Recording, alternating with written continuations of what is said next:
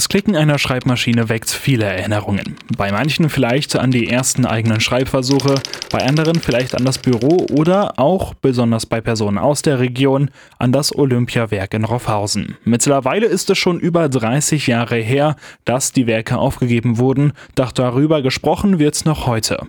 Besonders natürlich im Olympiamuseum auf dem TCN-Gelände Roffhausen, dem ehemaligen Standort von Olympia. Dort waren zu Spitzenzeiten über 12.000 Leute unterwegs, weswegen es auch wichtig ist, die Erinnerungen daran zu bewahren, so der Vorsitzende des Trägervereins des Museums Peter Humfeld. Wenn man sich das vorstellt, dass vielleicht hinter jedem Beschäftigten nochmal drei weitere Familienmitglieder waren, da waren hier fast 40.000 Leute, die von dieser Unternehmen gelebt haben. Und nicht nur die Leute haben gelebt, sondern die haben ihr Geld ja zu dem Einzelhandel getragen. Auch der Einzelhandel war im Wesentlichen geprägt oder wurde unterhalten durch dieses Unternehmen.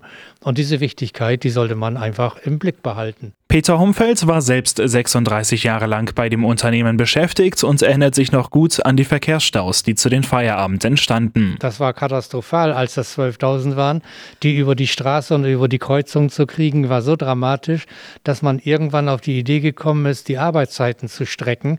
Und zwar fingen dann die ersten morgens um sieben an, die zweite Gruppe um halb acht und die nächste um acht, um diesen Verkehr zu entzerren. Sonst hätte man das gar nicht mehr, auch abends nicht bewältigen können. Und das war dann nicht nur für die Beschäftigten der Olympiawerke zu spüren, erzählt Humfels weiter. Ich hatte hier mal drei Landwirtsfamilien in dem Museum. Und die haben dann gesagt, wir hatten in Langewert zum Beispiel unsere Melkmaschine auf der anderen Seite vom, von der Straße, gegenüber vom Hof. Wir mussten zu einer ganz bestimmten Zeit die Milch bis auf den Hof gekriegt haben.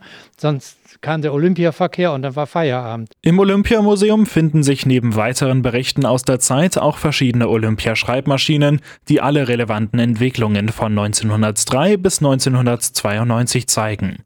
Daneben aber auch ein Ausstellungsstück, welches das Ende des Unternehmens anstieß, denn anders als oft gesagt, war nicht das Management für die Schließung verantwortlich, sagt Peter Humfeld. Das war die technische Revolution Mikroprozessortechnik die hat dazu geführt, dass dieses Unternehmen nicht durchhalten konnte, weil ja einfach die Fixkosten zu hoch waren. Wir hätten ja diese gewaltigen Gebäude und diese, diese Werksflächen nicht mehr gebraucht. Die waren aber da. Die kosten auch Geld, wenn man nicht produziert. Das war das Problem. Und auch die Herstellung der Prozessoren wurden von der Muttergesellschaft außerhalb von Olympia in Auftrag gegeben. Somit fanden fast 90 Jahre Schreibmaschinengeschichte bei Olympia in Roffhausen ein Ende.